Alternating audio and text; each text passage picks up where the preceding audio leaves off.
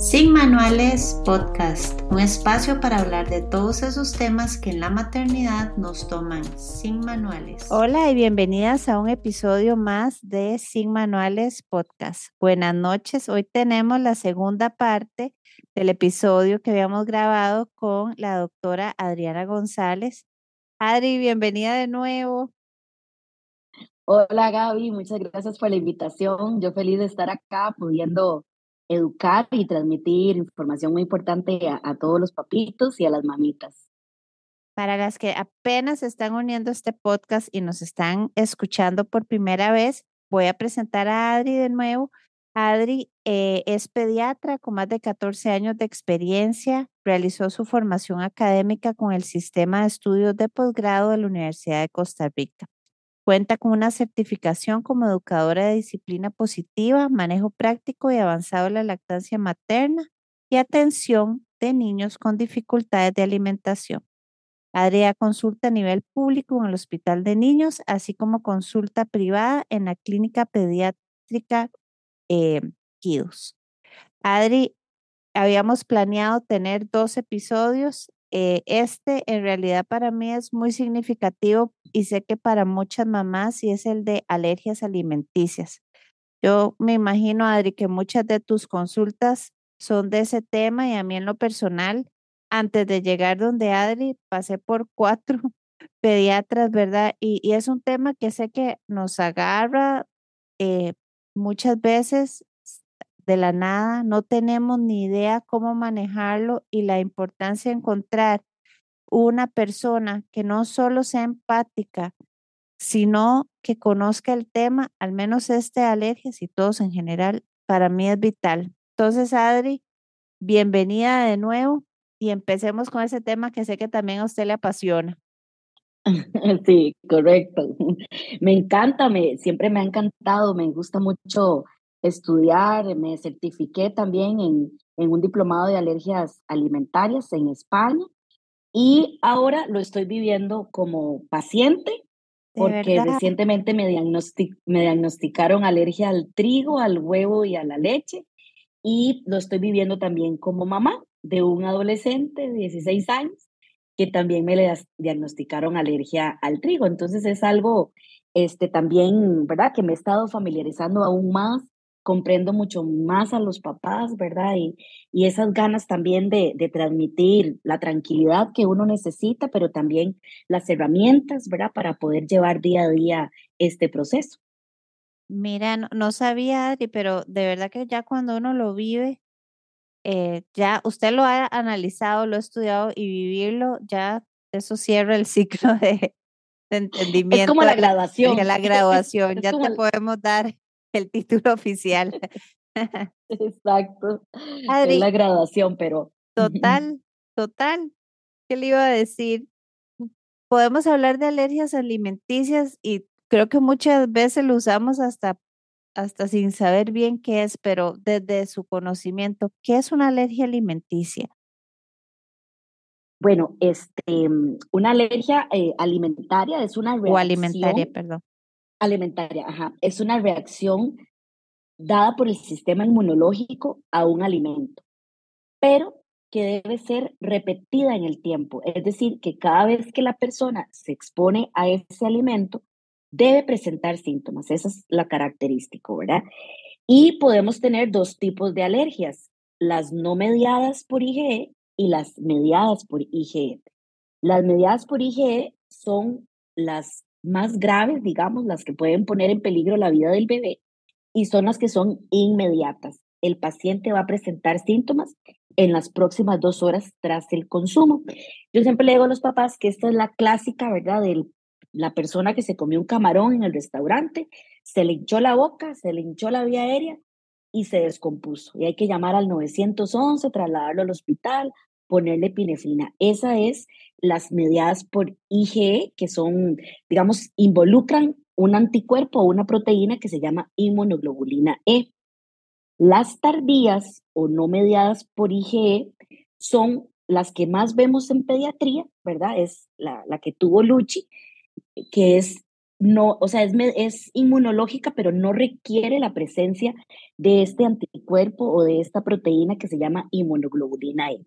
Y ahí vamos a tener los cuadros de proctocolitis, proctitis, que es lo que más vemos nosotros en la consulta, ¿verdad? Que son aquellos chicos que pueden tener vómitos, diarrea, heces con sangre, pueden tener irritabilidad, ¿verdad? Y son tardías, se presentan después de dos horas de la ingesta del alimento hasta tres días posterior a la, a la ingesta. Entonces, es una reacción dada por el sistema inmunológico, que es el sistema de defensa del cuerpo, que reacciona ante el contacto de un alimento, pero que se repite en el tiempo. Con un único evento no podemos decir que es una, una alergia alimentaria, a menos de que haya sido una anafilaxia, ahí sí. Pero si los síntomas no son de anafilaxia y no se repiten con el tiempo, es poco probable que sea una alergia alimentaria. Es una alergia. Puede ser que en ese momento algo le cayó mal, pero es esporádico. Exactamente, exacto. Ok. ¿Y cómo, cómo reconocemos que nuestro bebé tiene alergias alimentarias? Porque lo que yo recuerdo es, es difícil, ¿verdad? Si es un bebé recién nacido, Adri, uno no sabe si está vomitando por cólico o o por, por exceso de leche? ¿Cuándo empieza uno cuándo las mamás pueden decir mi bebé está presentando una alergia alimentaria? Bueno, ahí es muy importante lo que nosotros llamamos estratificar el riesgo, es decir, cuáles factores de riesgo tiene ese bebé de hacer una alergia alimentaria o una alergia a la proteína, a la leche y la vaca, que es lo que más vemos nosotros en la consulta. Entonces, ¿cuáles son estos factores de riesgo para hacer una alergia? El antecedente heredofamiliar, ¿verdad? Que alguien en la familia, sea papá, mamá o un hermano, tenga historia de asma, de rinitis o de alergia alimentaria o de dermatitis, ¿verdad? Todas las enfermedades alérgicas son un factor de riesgo para que el niño haga una alergia alimentaria. También se habla, ¿verdad?, de, de lo que es la disbiosis materna, ¿verdad? Que es una alteración en la flora o en la microbiota en el intestino de la madre que se puede dar por alimentación, ¿verdad? Eh, una dieta que sea poco variada, que sea pobre en frutas, en vegetales, que consuma muchos alimentos procesados, que haya tomado mucho antibiótico durante el embarazo o alrededor del parto. Los partos por cesárea también aumentan el, el riesgo, ¿verdad? De tener una una alergia alimentaria. Se habla también de la exposición temprana a las fórmulas. Eso todavía no está como muy este, identificado ¿verdad? en la evidencia, pero lo que se habla es que si el bebé con factores de riesgo se expuso en la primera semana a una fórmula de proteína de leche vaca, eso puede ser como el gatillo para que el sistema inmunológico reaccione y se genere una alergia alimentaria. Entonces, primero, estratificamos el riesgo. Entonces ya yo sé que ese bebé tiene mayor riesgo de hacer una alergia porque, no sé, su papá es asmático, su hermano tiene una alergia alimentaria, fue un parto por cesárea, tuvo que tomar fórmula por las razones que sean, ¿verdad? Que son válidas también en la primera semana de vida y empiezan a tener síntomas, ¿verdad? Que son sugestivos. A veces eh, lo complicado es que pueden ser síntomas, ¿verdad? Muy sutiles que se pueden confundir con otras entidades que son frecuentes en el recién nacido sano. Por ejemplo, el cólico infantil, la dificultad para defecar o el vómito, que a veces son síntomas que un recién nacido sano o un bebé pequeño puede presentar, este, pueden ser síntomas de alergia. Pero ¿qué es lo que a uno le, le tiene que alertar? El patrón, ¿verdad? Esos vómitos que son persistentes, que se asocian a que el niño tiene mucha irritabilidad, que tal vez no está ganando peso de la forma adecuada, el bebé con cólico, pero que ese cólico o ese llanto se presenta durante todo el día, no es tanto en la tarde-noche como suele ser el cólico infantil. Podemos también tener vómitos, este, perdón, dolor, ¿verdad? Que haya llanto, llanto, llanto. Puede haber deposiciones diarreicas que se pueden asociar incluso con lo que se llama una dermatitis perianal, ¿verdad? Que es el culito quemado, porque esas heces están tan ácidas que pueden quemar el, la región perianal del bebé. Puede haber sangre en las heces, que ese es el más fácil, ¿verdad? Yo siempre le digo a los papás, cuando nosotros tenemos un bebé que sangra, ese es muy fácil, porque es de las primeras causas de sangrado en el niño pequeño, las proctocolitis alérgicas, ¿verdad? Pero también pueden haber otros síntomas como, por ejemplo, alteraciones en piel, ¿verdad? Y ya lo que son las mediadas por IgE, que son las inmediatas, esas pueden tener compromiso, por ejemplo, respiratorio. Entonces el chico puede tener apretazón de pecho, que se le oigan gatitos en el pecho, que se le hinche la boca, que se le hinche la vía aérea, puede hacer una dermatitis así alrededor de la boquita o una, un brote alrededor de la boca. Algunos se les puede bajar la presión y caer, digamos, en lo que se llama un shock, ¿verdad? Un shock anafiláctico, que el niño eh, no responde, no puede respirar, se le baja la presión, ¿verdad? Entonces es, es un abanico muy amplio, ¿verdad? Otros niños se pueden manifestar como rechazo al alimento, dificultad para alimentarse, el niño no quiere comer, ¿verdad? Porque lo asocia con que cada vez que come hay dolor. O por ejemplo, que es muy, muy infrecuente, pero hay chicos que pueden tener inflamación del esófago, entonces el niño no, no tiene eh, deseo de comer, rechaza la comida, bota el chupón y es un síntoma, digamos, de, de alerta, ¿verdad? Que hay que valorar y ver por dónde anda la, la causa. Pero es un abanico muy, muy, muy amplio. Hay que valorar los riesgos que tiene el bebé para hacer una alergia, la sintomatología y ver cómo es el patrón de esos síntomas, ¿verdad? Y que se repita con el tiempo. Sí, definitivamente. Y, y son cosas hasta como el sueño. Yo sé que los bebés a veces pequeños es una suerte si duermen, no duermen, pero no duermen nunca, pasan con mucho dolor o al menos ese fue mi caso, ¿verdad? Ver, y uno decía, bueno, pueden ser cólicos. El cólico creo que, que en mi caso fue como lo que yo le, le achaqué todo, es el cólico. Entonces, esta información, Adri, para alguna mamá que esté pasando ahorita por algo, le da ideas como de, mira, si estas cositas, estas tres, sí, el checklist. Sí, correcto. Digamos, es cualquier síntoma que se salga de su patrón usual, ¿verdad? Entonces, como para resumir un poquitito, vómitos, llanto, diarrea, irritación de la zona perianal, sangrado, problemas en piel, problemas respiratorios, problemas para alimentarse. Y como decías vos, trastorno del sueño, porque tienen dolor, ¿verdad? Tienen dolor o pueden también tener reflujo por alergia, entonces esa, al acostarse sienten más sensación, ¿verdad? De, de, ardor, de ganas de vomitar, entonces tienen trastorno del sueño también. Adri, y pensando, realmente quería enfocar este, este episodio a, a bebés, digamos, de hasta el año, de cero a un año, como para, para enfocarnos mejor. ¿Cuáles son las alergias más comunes en ese periodo de tiempo? Sí, es que, por ejemplo, si estamos hablando de las alergias inmediatas, ¿verdad? Las que son mediadas por IgE, van a ser la leche, el huevo y el maní, ¿verdad? Esas son las alergias alimentarias más frecuentes.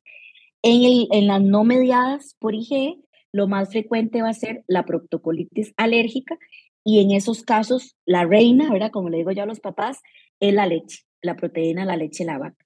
Pero también puede intervenir lo que es soya y lo que es huevo también, en ese caso. Y si la mamá, obviamente, si el bebé es exclusivo de leche materna, la mamá, todo lo que toma, todo lo que come, pasa directo por la leche materna. Sí, ¿Cómo se hace este como para que entendamos bien a nivel médico? Sí, digamos, eh, lo que es, bueno, la leche materna de verdad es el mejor alimento para, para el bebé. Incluso hay que tratar de mantenerla aún en bebés alérgicos. Lo que dice la literatura es que si son mediadas por IgE, la madre podría seguir consumiendo el alimento al cual el bebé es alérgico, ¿verdad? Entonces, ese tipo de alergia, ¿verdad? El que se le hincha la boca, se le cierra la vía aérea, se descompone, por decirlo así, en teoría, la mamá podría seguir consumiendo el alimento al cual el bebé es alérgico. En las no mediadas por IgE es donde hay que valorar.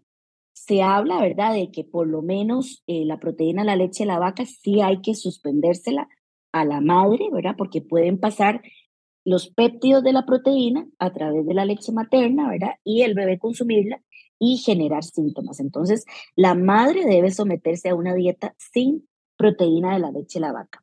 En algunos casos, cuando el bebé no mejora, pero si yo tengo una alta sospecha y estoy segura de que realmente es una alergia a la proteína de la leche de la vaca, se debe valorar suspender en la madre también soya y huevo, ¿verdad?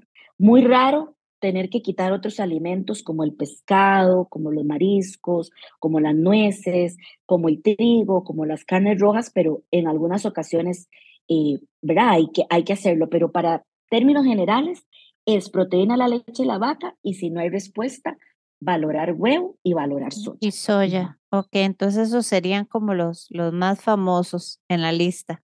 Los famosos, exacto, es lo que, lo que recomiendan en la, en las revisiones bibliográficas. Adri, y yo también fiel, ¿verdad? Aunque, aunque yo no pude, fiel defensora de la leche materna, eh, se recomienda y, y que, ¿cómo se hace una dieta de exclusión? Te empieza una dieta de exclusión, hay una guía para la mamá, la mamita que está dando exclusivo leche materna como para contrarrestar los efectos de la alergia. Sí, el, de hecho, ¿verdad? La recomendación es, si yo tengo la duda, la sospecha diagnóstica, yo debo suspender en la madre el alimento, que en este caso es la proteína, la leche, la vaca, por al menos dos a cuatro semanas, ¿verdad? Entonces, en esas cuatro semanas se somete a la madre a una dieta de exclusión, así como lo dijiste, quitando toda fuente de proteína de la leche de la vaca. Fuente directa, es decir, los lácteos evidentes, leche, helados, yogur, quesos, mantequilla, ¿verdad? Todos los derivados lácteos que ya conocemos. Pero también hay que quitar las fuentes ocultas. Por ejemplo, alimentos que en su proceso o en su fabricación puedan llevar leche. Entonces, todo lo que sean alimentos procesados, empaquetados, que dentro de sus ingredientes esté la proteína, la leche, la vaca. Existe otra fuente de, de, ¿verdad? de ingerir el alérgeno que es mediante contaminación cruzada. Por ejemplo, yo en la mañana, no sé, hice un sándwich de queso, por ejemplo, puse ahí la, el queso, lo partí en la tabla de picar, llegó otra persona, no se dio cuenta que la tabla estaba sucia y ahí partió el tomate. Entonces el tomate se contaminó, ¿verdad? O hubo un contacto cruzado con el alérgeno. Entonces, algunos bebés muy sensibles pueden reaccionar con estas pequeñas cantidades, ¿verdad? Entonces va a depender mucho del bebé. Entonces, para efectos prácticos, uno le dice a la mamá, bueno, vamos a suspender fuentes evidentes, fuentes ocultas y en algunos casos todo lo que es contacto cruzado o contaminación cruzada, ¿verdad? Se somete al bebé y a la mamá a esta dieta durante cuatro semanas y en cuatro semanas para hacer el diagnóstico, yo debo someter al bebé a una prueba de reto. ¿Esto qué significa? Reintroducir en la madre la proteína, la leche de vaca nuevamente y si reaparecen los síntomas, yo confirmo el diagnóstico. Ese es lo que llamamos en, en medicina el gold standard, la prueba de elección para diagnosticar una alergia alimentaria. La prueba de reto, o sea, quito el alimento, mejoran los síntomas reintroduzco el alimento y si los síntomas reaparecen, le pongo la firma de que es una alergia alimentaria. Entonces, una vez que ya se confirma el diagnóstico, se somete a la madre a dieta, ahora sí, por un periodo mínimo de seis meses. En algunos casos, hay que prolongarlo un poquito más hasta que el bebé tenga nueve o doce meses. En los casos de las alergias inmediatas, ¿verdad? El que se le hincha la boquita o que no puede respirar, es un poquito más, pueden ser de 6 a 12 meses de tiempo de restricción de la dieta. De restricción. Y es de restricción. Y es muy importante que la madre que está en una dieta de exclusión reciba suplemento con calcio y con vitamina D. Eso es súper importante.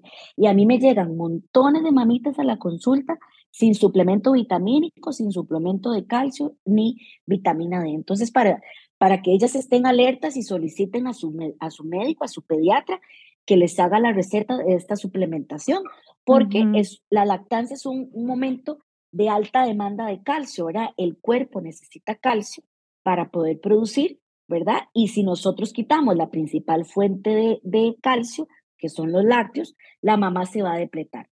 y tal vez ahora no haya ningún problema, pero en unos años, osteopenia, osteoporosis, fracturas, ¿verdad? Entonces sí es importante que estén suplementadas con este mineral y con esta vitamina. Claro, claro, sí, y eso es algo que tal vez no, no muchas conocen y súper importante porque para estar bien, el bebé también, para que el bebé esté bien, uno tiene que estar bien y, y es realmente desgastante el proceso de, de estar preocupándose de que no haya nada que pueda contaminar la comida para que el bebé esté bien y es una carga muy grande la mamá. Llevan un peso encima muy grande y todo por amor, pero, pero sí, también ojalá que pueda ser integral, no solo salud mental por ese proceso que está pasando, sino también pues con suplementos alimenticios. Sí, claro, de hecho, ¿verdad? Lo ideal sería que estas mamitas y estos niños tengan acompañamiento por los especialistas en nutrición, ¿verdad? Por una nutricionista, pues uno como pediatra le puede dar una guía, ¿verdad? Recomendaciones, pero al final de cuentas, como dicen, zapatero a tu zapato y los especialistas en alimentación son los nutricionistas, ¿verdad? Exacto. Y también muchas veces lo que vos decías, ¿verdad? Este desgaste emocional, este estrés, esta restricción alimentaria genera ansiedad, depresión y ocupamos también ayuda de psicología, ¿verdad? Que, que nos apoyen a estas mamás para acompañarlas en este proceso. Sí, definitivamente. Adri, lo habíamos tocado para las que no han escuchado el podcast anterior de control pediátrico prenatal. Ahí las invito a que lo escuchen. Habíamos hablado un poquito, pero para las que se están uniendo, se pueden prevenir las alergias en bebés y niños. Bueno, este, eso está todavía, ¿verdad? Hay mucha literatura al respecto, ¿verdad? Lo que se habla, este, básicamente es, este, de tratar de que las mamás, incluso antes del embarazo, tengan una dieta diversa, con frutas, vegetales, pescados, pocos alimentos procesados, que tengan una adecuada ingesta de vitamina D, una adecuada ingesta de omega 3, ¿verdad? Que lo va a dar el pescado. Ojalá que se mantenga en un peso estable, porque sí se sabe que las mamás que hemos sido gorditas tienen mayor riesgo los bebés de hacer una alergia también alimentaria. Se habla también de hasta donde sea posible el parto vaginal, pero ya sabemos que hay indicaciones de cesárea y, es inevitable fomentar la lactancia materna hasta donde sea posible. Algunos estudios hablan, todavía no es concluyente, pero se dice que suplementar a la mamá con omega 3 y algún probiótico el último trimestre del embarazo y los primeros tres meses de vida. Aunque no está en evidencia, es lo que tiene un poquito más de, de peso, ¿verdad? Que se habla de probiótico en la madre y omega 3, ¿verdad? Y eh, lo, lo más importante es mantener una dieta adecuada antes del embarazo y durante el embarazo. Y durante el embarazo. Sí, no, e, eso, eso de los probióticos realmente eh, me encanta cómo se sigue promoviendo. E, ese no lo sabía yo, pero yo soy fan de los probióticos. Adri, ¿quién, ¿quién puede diagnosticar una alergia alimentaria en bebés, específicamente a PLV, digamos, de la proteína de la leche? Sí, eso, el, el diagnóstico está dado por un, lo puede dar un pediatra en realidad, debería ser el, el primer paso en algunas ocasiones ocupamos de, ayuda, sobre todo cuando tenemos duda diagnóstica o, por ejemplo, cuando sospechamos de las alergias inmediatas, ocupamos la ayuda de un alergólogo. También muchas veces si tenemos duda de que si el sangrado será realmente por una alergia o si hay algo más, puede ser que ocupemos de un gastroenterólogo también, pero en términos generales, el pediatra de confianza, ¿verdad? Que ve al bebé puede hacer el diagnóstico. Y para el diagnóstico, en realidad solo se ocupa la sospecha clínica y lo que hablábamos ahorita de la dieta de exclusión por cuatro semanas y después el reto, que es reintroducir el alimento. Eh, hay algunos exámenes que se pueden utilizar, pero sobre todo en las alergias mediadas por IG, ¿verdad? Las que son inmediatas, que pueden ser los prick ¿verdad? Que es eso que les ponen a gotitas del alérgeno al niño en los mayores de seis meses y se, con una lancetita o una aguja pequeña se le introduce una cantidad muy pequeña del alérgeno en la piel y se mide la ronchita, ¿verdad? Si esta ronchita mide más de 3 milímetros, es probable que tenga una alergia alimentaria mediada por IgE en asociación con los síntomas. Si no hay síntomas, no se hacen pruebas. Y también se podrían utilizar la, en medición en sangre las inmunoglobulinas E, las IgE específicas a determinado alérgeno, ¿verdad? Pero eso generalmente es muy de manejo del alergólogo, ¿verdad? Las APLV, proctitis, proctocolitis, que es lo que más vemos los pediatras, con toda propiedad un pediatra entrenado lo puede diagnosticar. Lo puede diagnosticar. Perfecto. Perfecto, porque eso es una pregunta que, que, que, se hacen mucho, que nos hacemos mucho. Eh, las, las alergias en piel también pueden ser producto en ciertos casos del, del el APLV, ¿cierto? También puede presentarse en piel. Puede ser solo eczema, que el eczema es ese brote que el bebé, ¿verdad? Tiene los cachetes encendidos, puede haber descamación, puede verse hasta húmedo, se puede también ver en las zonas flexoras, ¿verdad? Como en los antebrazos, detrás de las rodillitas, detrás de las orejitas, y perfectamente puede ser producido por, un, por una alergia alimentaria. Muy importante que los niños que tienen alteración de la barrera de la piel pueden tener más riesgo de hacer una alergia alimentaria. ¿Esto por qué? Porque cuando yo consumo el alimento por vía oral o la mamá consume, el bebé consume el alimento por vía oral, se crea lo que se llama una tolerancia. El bebé va tolerando poquito a poco el alimento que recibe. Pero si el bebé se expone a ese alimento, a ese alérgeno, a través de una piel que no está intacta, una piel rota, por decirlo así, se crea lo que se llama una sensibilización, que es activar todas las vías del sistema inmune para que en el momento en que el niño lo consuma, reaccione. Entonces, es súper importante que todos los bebés traten de tener una piel bien hidratada, hidratada, humectada y si tiene datos de alergia, tratarlo, ¿verdad? Porque si se expone al alimento a través de esa piel enferma, puede hacer una alergia al alimento ya en el momento en que el bebé lo, lo consuma. Pero puede ser perfectamente el único síntoma que tiene un bebé con una alergia alimentaria.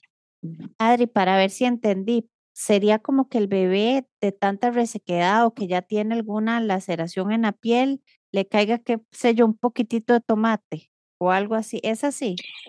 Sí, o por sí, o por ejemplo, digamos que a veces se utilizan cremas a base de alimentos, ah, por ejemplo, leche de coco, eh, avena coloidal, eh, alguna crema a base de leche, ¿verdad? Entonces, se expone a través de la piel con el alimento y eso perfectamente puede desencadenar una sensibilización. Por eso hay que tratar en la medida de lo posible de usar cremas neutras, que no contengan alimentos. Qué importante saber eso porque uno no sabe esas cosas. O pasa también cuando el bebé, por ejemplo, empieza a gatear, ¿verdad? Hicieron un estudio muy interesante de, de bebés que ya andaban en el suelo gateando y se vio que el bebé se vio expuesto a restos de maní en el ambiente de la casa. Y el bebé se, se, los bebés se sensibilizaban al maní que había, digamos, en el suelo. Por ejemplo, en algunos países donde lo consumen de forma importante, ¿verdad?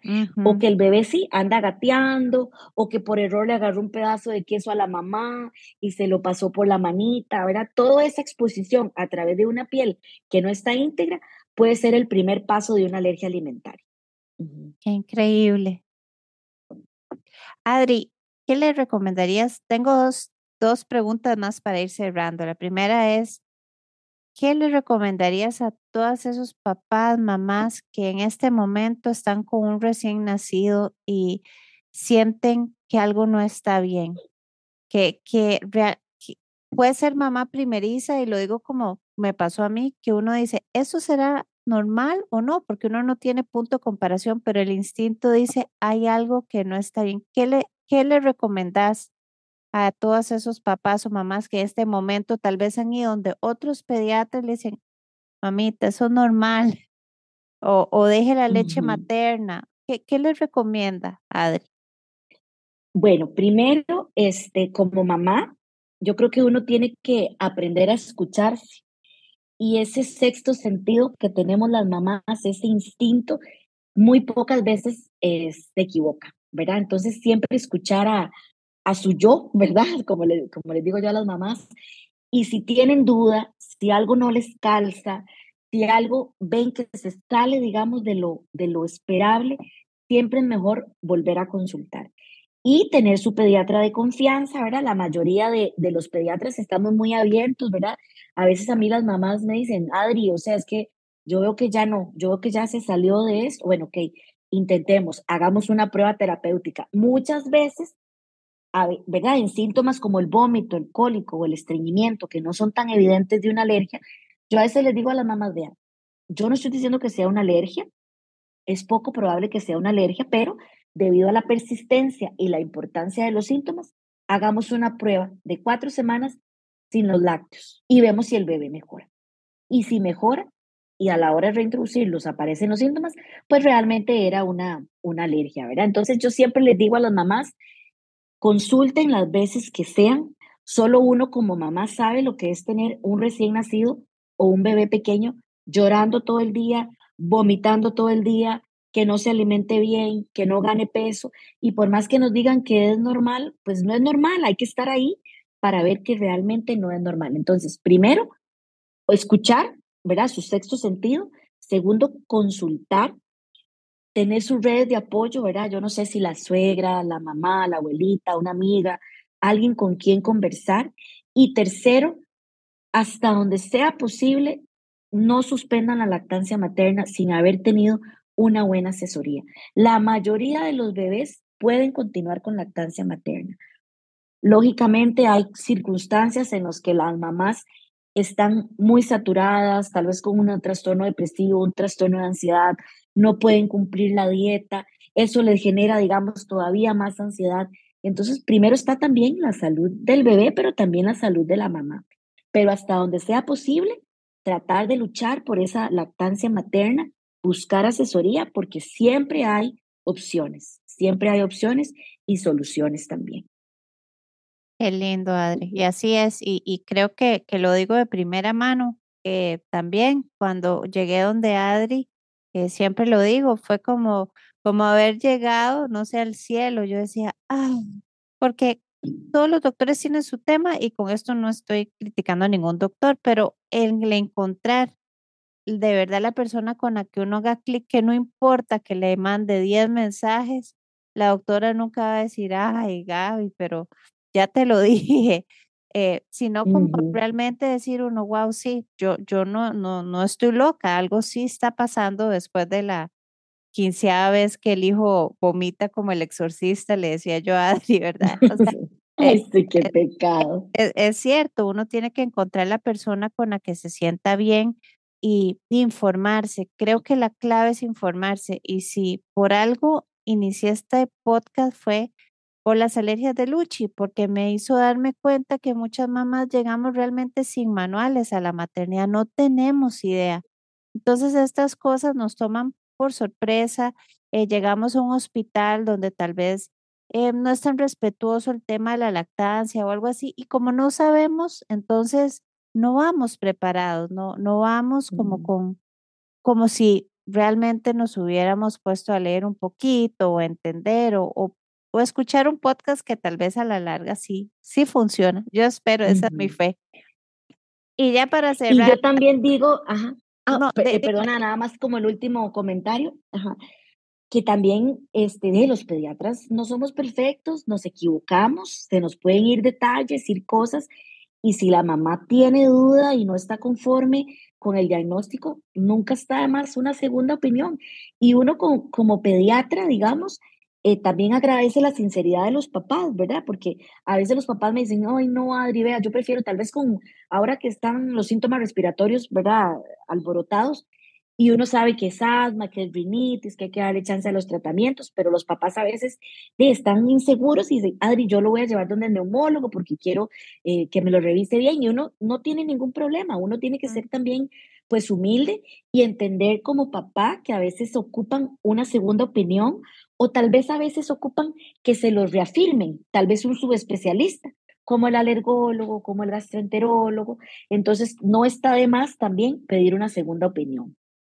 Y también vos, que trabajas en el hospital de niños, yo sé que a veces eh, uno va al hospital de niños y, y, es, es un poco burocrático el asunto, pero también hay excelentes especialistas como vos y un montón más que al menos a Luchi siempre me la atendieron, pero increíble y nos dieron muchísima ayuda. Entonces también para las mamitas que tal vez nos están escuchando y dicen, pero yo no tengo los recursos para pagar un pediatra, un alergólogo, eh, tenemos la opción del hospital de niños. Sí, a veces puede tornarse un poquito, ¿verdad? Dramático el asunto de llegar con un niño, pero hay que tener paciencia, hay que luchar y, y se lo digo yo que de verdad eh, encuentra uno una ayuda increíble, increíble, asesores, ah, ya lo refieren a uno gastroenterólogo, todo ahí en el, en el mismo hospital. Para las mamitas también que a veces dicen, no, no puedo pagar un, pediatra. Sí, claro, y, también está el recurso, ¿verdad?, de, de, los EBAIS, que hay médicos muy buenos en los EBAIS que detectan, ellos pueden referir a pediatría del área de atracción. El pediatra en la mayor parte de los lugares están, ¿verdad?, entrenados para manejar las alergias, si hubiera que indicar una fórmula, también están entrenados. Entonces, ha ido mejorando, en realidad ha ido mejorando. Ahora hay protocolos de atención para la alergia a la proteína de la leche de la vaca a nivel institucional. Entonces, yo creo que esto ha cambiado mucho, ¿verdad? En los últimos 15 años ha evolucionado para bien, ¿verdad? Entonces, también hay que tener un poco de, de confianza en la institución, ¿verdad? Como decís vos, a veces hay burocracia y trámites, pero a la larga, digamos, se le da al paciente la, la opción también. La opción. Y Adri, cuéntenos de, de su libro, que también con, con una excelente eh, profesional, Raquel Castillo, también tengo un podcast con ella de, de, de Picky Eaters, súper bueno, compañera mía de la escuela. Pero contanos, Adri. No puede ser. Sí. bueno, Raquel y yo nos conocimos por circunstancias de la vida eh, me atendió a Santiago hace muchos años, a mi hijo, como nutricionista. Y a raíz de eso yo empecé, este, empezamos como a tener un poco más de contacto, yo le mandaba muchos pacientes, después tuvo ella la oportunidad de hacer una pasantía en el hospital de niños, ahí nos conocimos un poco más y empezamos a tener muchos pacientes con alergias alimentarias en común, ¿verdad? Ella veía al paciente, yo lo veía y así empezamos a trabajar en conjunto con muchos pacientes. En una de tantas que nos vimos, me dice, porque la idea fue de ella, me dice, Adri, ¿cómo has visto que, que se diagnostican mal, verdad? Que se, que se manejan mal, que muchas veces se les quita un alimento que tal vez no había que quitarlo, se les quita la lactancia materna, o les dicen que es una intolerancia a la lactosa y no les dan el manejo adecuado. Y empezamos a ver estos errores frecuentes en el diagnóstico y tratamiento de los niños con alergias alimentarias. Entonces, me dice, qué bonito sería hacer un libro y poder este, promover, ¿verdad? Y educar a los papás. Entonces empezamos en junio, en agosto, perdón, del 2021, nos reunimos todos los lunes durante año y medio por Zoom a revisar, hicimos primero un, ¿verdad? Un, prólogo, un, un índice de, de, capítulos y todas las semanas nos reuníamos a revisar el capítulo que había escrito cada una y ya lo logramos plasmar, ¿verdad? En nuestro libro de guía de, guía de alergias alimentarias para padres y profesionales de salud.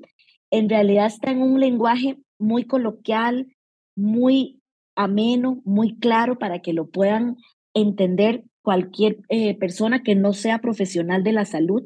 Obviamente tiene pues también sus tecnicismos, ¿verdad? Pero se explica muy bien en palabras cristianas, por decirlo así, qué es, eh, ¿verdad? Eh, los términos y hablamos mucho de factores de riesgo, toda la sintomatología, los métodos diagnósticos, el tratamiento, las dietas de exclusión, pronóstico.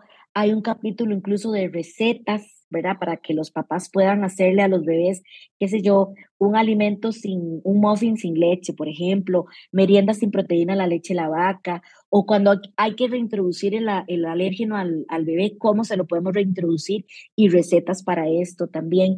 Viene una lista de restaurantes y comercios que ofrecen productos y comidas libres de alérgenos. Entonces, vieras que está muy, muy completo visualmente muy lindo, con muchos gráficos, infogramas, para que no sea esa retaíla, ¿verdad? Que aburrido, la persona nada más lee, lee, lee, aburrido.